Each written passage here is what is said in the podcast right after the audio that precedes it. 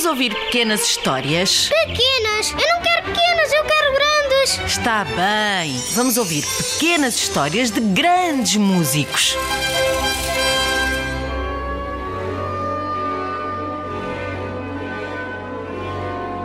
Os primeiros anos de vida não foram nada fáceis para o pequeno músico Johann Sebastian Bach. Depois das sucessivas mortes de familiares, incluindo os próprios pais, o seu irmão Johann Jakob, de quem era muito próximo, teve que ir para outra cidade para se tornar aprendiz de oboé e flauta e assim ganhar a vida como músico.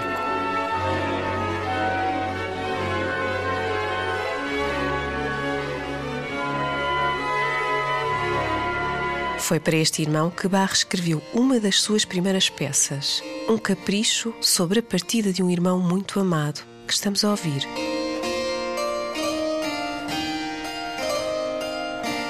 Quando terminou os estudos aos 15 anos e como mantinha uma voz muito aguda e afinada de soprano, Bach entrou para um coro destinado a crianças e a jovens muito pobres, conseguindo assim ganhar algum dinheiro antes da mudança de voz.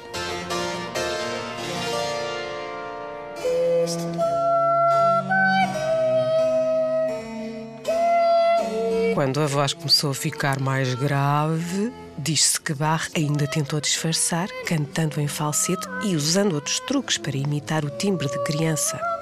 Mas não resultou. Pois, deixou de cantar, mas passou a acompanhar o coro tocando violino.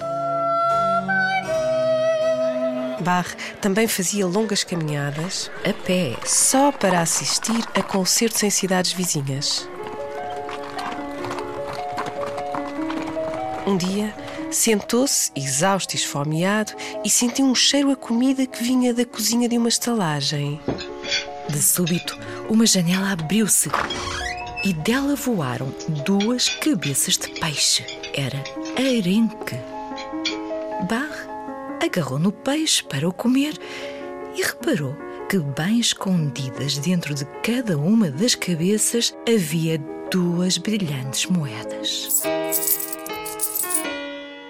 Bach era dono de um imenso apetite. O corpo era grande e musculado e as mãos enormes e ágeis. Bach também tinha um fascínio por descobrir enigmas. E por criá-los, por exemplo, nesta parte que se chama Fuga, conseguiu esconder as letras do seu apelido. Parece que a música está a soletrar B-A-C-H.